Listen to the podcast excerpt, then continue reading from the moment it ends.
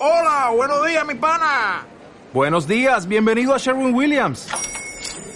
¡Ey! ¿Qué onda, compadre?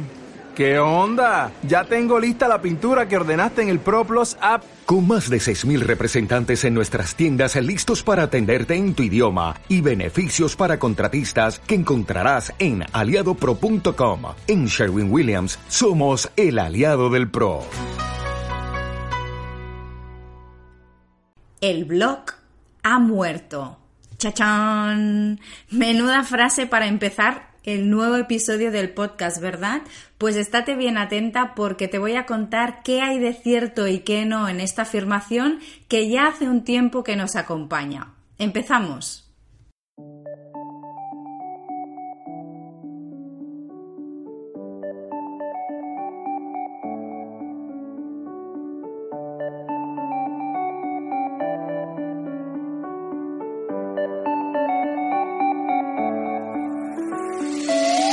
Bienvenida, tú también tienes una historia que contar. Soy Vanessa Carrasquilla y en este podcast comparto contigo tips y trucos sobre comunicación, porque quiero que dejes de sufrirla y empieces a disfrutarla. ¿Lista? ¡Empezamos!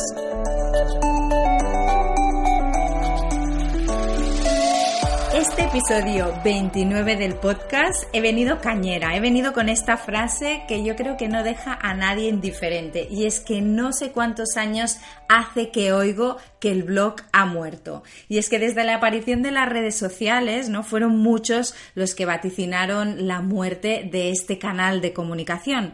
Pero después de más de una década socializándonos, pues eso, a través del teléfono, del smartphone, de la tablet, Instagram, Facebook, los blogs blogs siguen vivitos y coleando, ¿no? Resistiendo también al paso del tiempo. Así que en este nuevo episodio del podcast te voy a explicar por qué no creo que el blog haya muerto y te daré varias razones por las que pienso firmemente que deberías tener el tuyo. Empezamos por eso sobre la evolución de este canal, ¿no? Del blog, porque posiblemente fueron pues uno de los primeros canales de comunicación que estuvo al alcance de todo el público. Y cuando me refiero de todo el público es que no necesitabas tener una gran compañía ni ser un ingeniero informático para poder empezar a publicar y a crear tu propio contenido, ¿no? De hecho, fueron eh, el, primer gran canal que se abrió en la red y fue a principios de los años 2000 que llegaron en nuestro país y en ese momento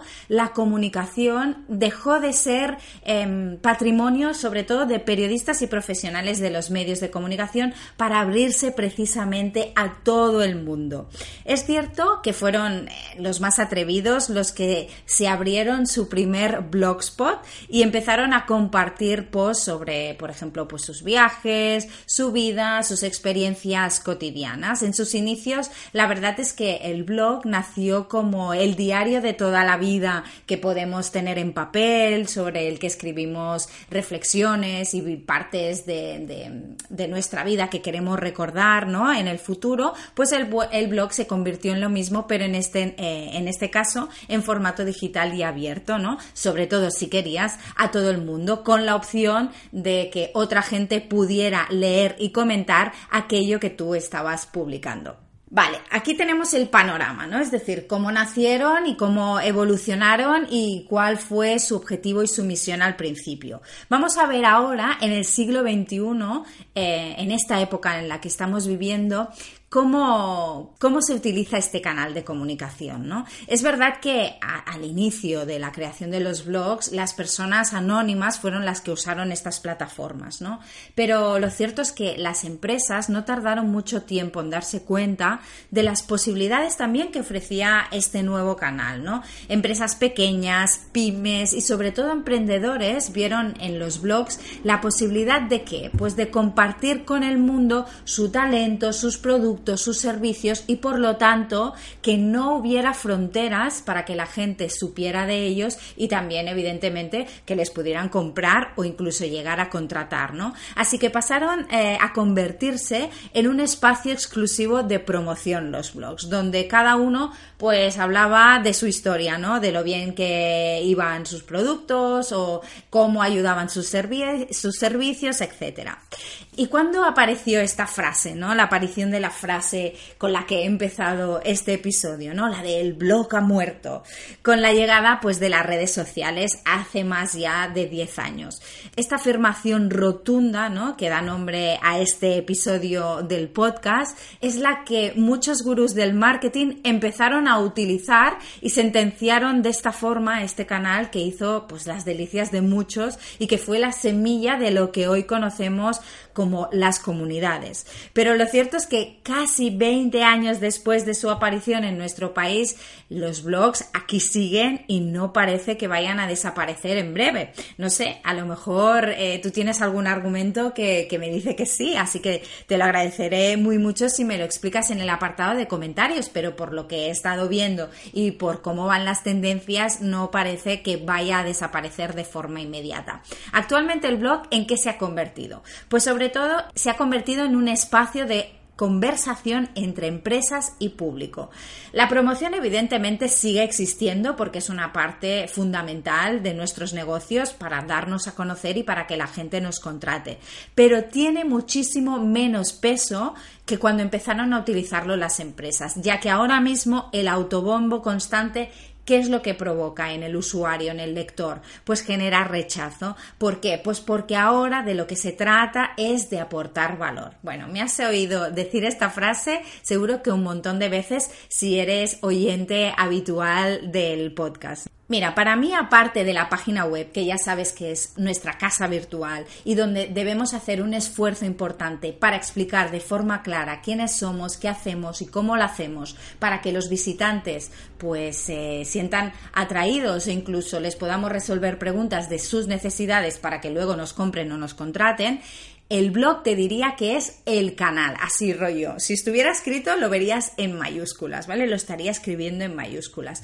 Y es que en la era de Instagram, de YouTube, de Facebook y de Twitter, por ejemplo, el blog es el único canal que nos permite controlar de principio a fin todo lo que pasa en él. Vamos, que no hay ningún algoritmo, ¿no? Que decida si aquel contenido que nosotras hemos creado se lo va a mostrar o no a nuestros seguidores porque va a depender de nosotras y de nuestra capacidad que tengamos para crear temas que enganchen y que den respuesta sobre todo a las necesidades de nuestros seguidores, clientes o potenciales clientes. Es cierto que vivimos en la era de la infoxicación, ¿no? La infoxicación es la intoxicación por contenidos, porque bueno, yo no sé tú, pero no sé a cuántas newsletters estás suscrita, no sé si diariamente consumes contenido en cualquiera de estas redes sociales, pero es verdad que cuando haces un cálculo de las horas que pasas consumiendo contenido es muchísimo, ¿no?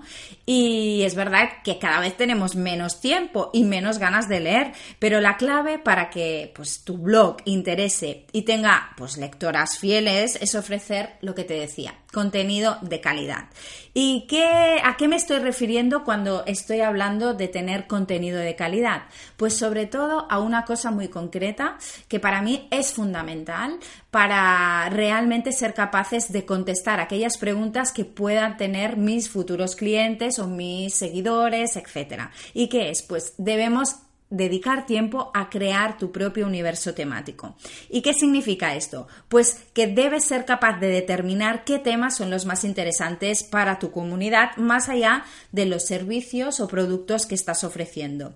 Esto la verdad es que requiere de altas dosis de autoconocimiento, tanto a nivel de negocio como también personal.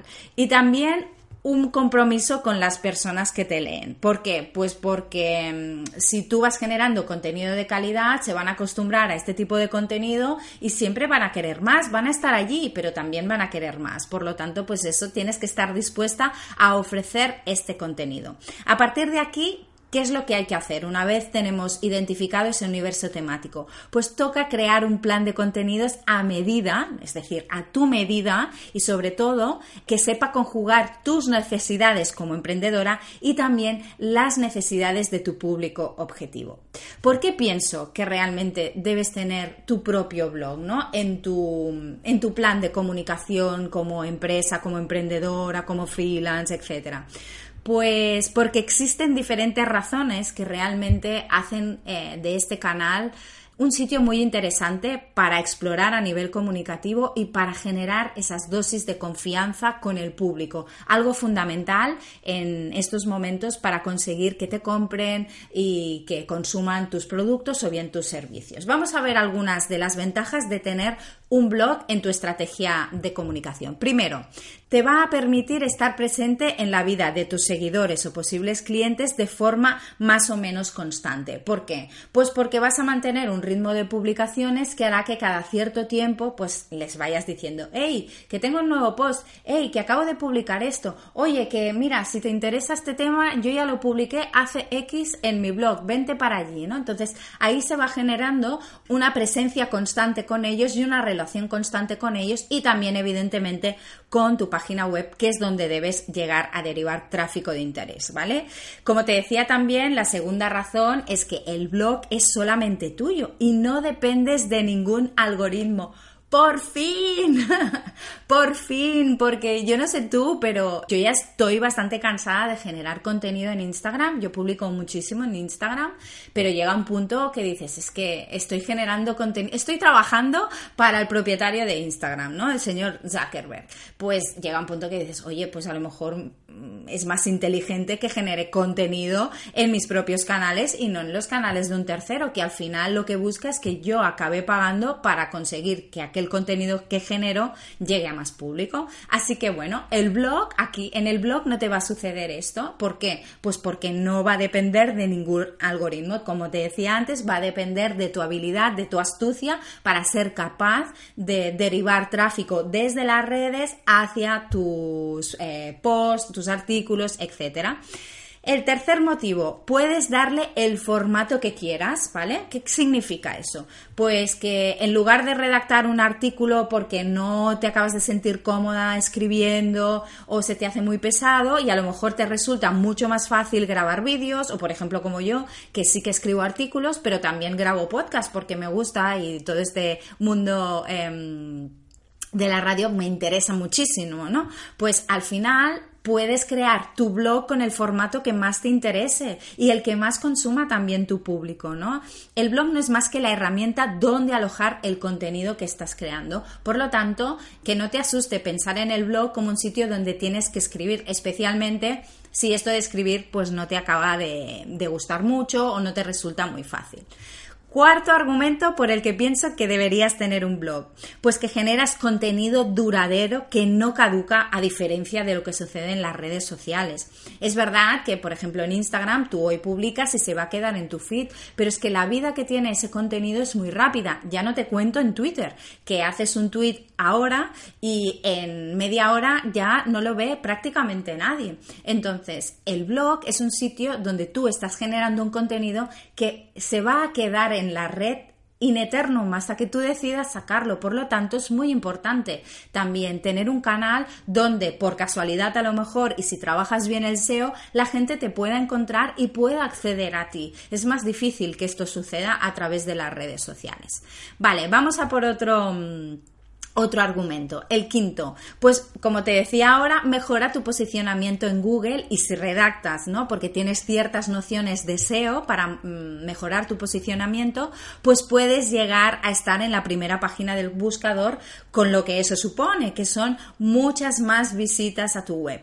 Por lo tanto, no debemos subestimar el blog como un canal que ya esté medio muerto, sentenciado y enterrado, ni muchísimo menos. Las posibilidades que nos ofrece todavía son muy interesantes. Vale, vamos a por el sexto argumento. En este caso es el camino de entrada más fácil para derivar tráfico a tu web. Como te decía, uno de los objetivos principales que debes tener con tu proyecto, eh, especialmente si eh, tienes una estrategia en redes sociales, es conseguir llevar esa red, esa mm, comunidad que tienes en las redes sociales, poco a poco irla derivando hacia tu página web, ¿vale? Para construir tu comunidad, especialmente para tener tu lista de suscriptores y también para que así puedan chafardear aquello que les ofreces. Por lo tanto, generando contenido de calidad y de interés, también te será muchísimo más fácil derivar este tráfico de las redes sociales hacia tu casa virtual, que es tu página web, y en este caso hacia el blog, que será la puerta de entrada. ¿Qué más? Otro argumento más, en este caso el séptimo, te posiciona como referente o especialista de tu ámbito temático o área de especialización. Ahora mismo vivimos en la era de generar contenido muy nicho, es decir, para comunidades muy pequeñas. Cuanto más especializada estés en tu ámbito de actuación, en tu sector, mejor. ¿Por qué? Pues porque vas a conseguir llamar la atención de aquellas personas que realmente tengan la necesidad de aquello que tú estás ofreciendo. Por lo tanto, generar contenido en relación a toda esta temática lo que hará es posicionarte como especialista ante sus ojos y ante, pues eso, el público en general.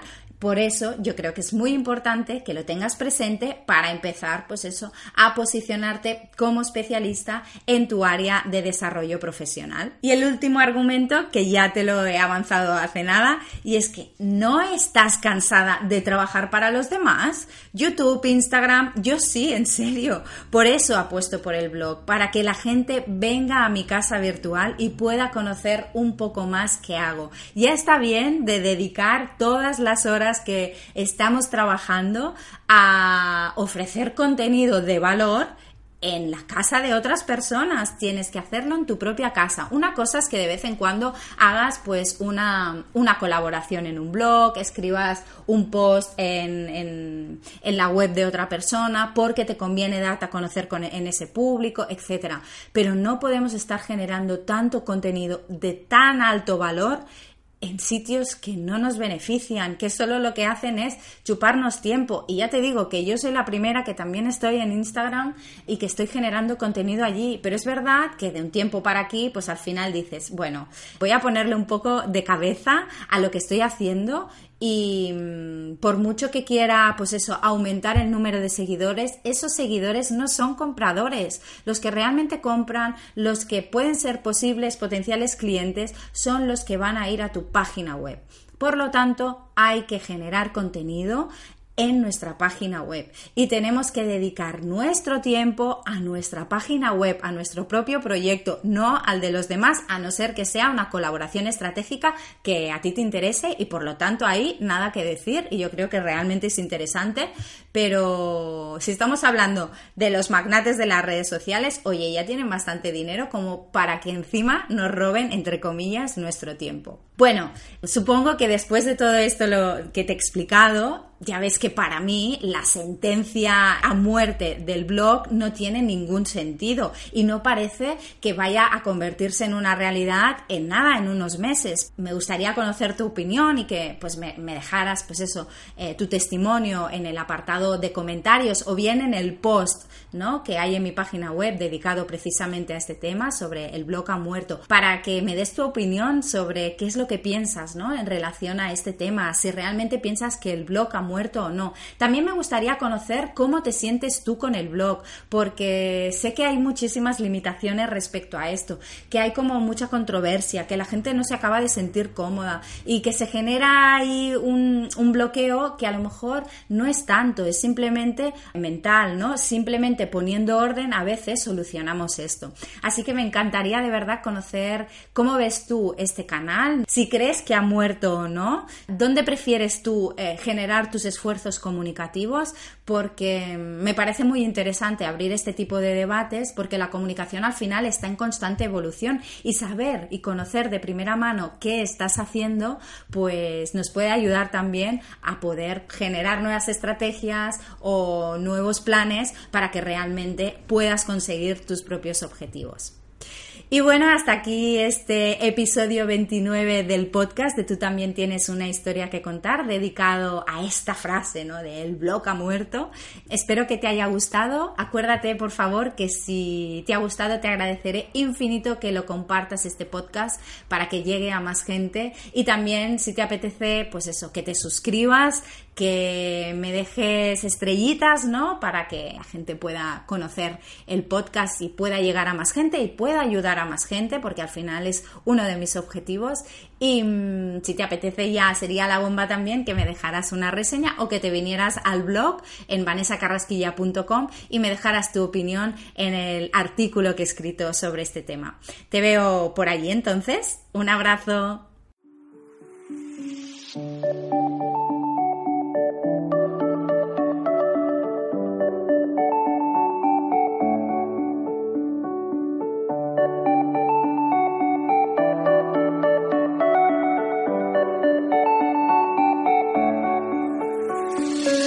Si te ha gustado el podcast, no te olvides de suscribirte, comentarlo y compartirlo también para que más gente pueda disfrutar de la comunicación.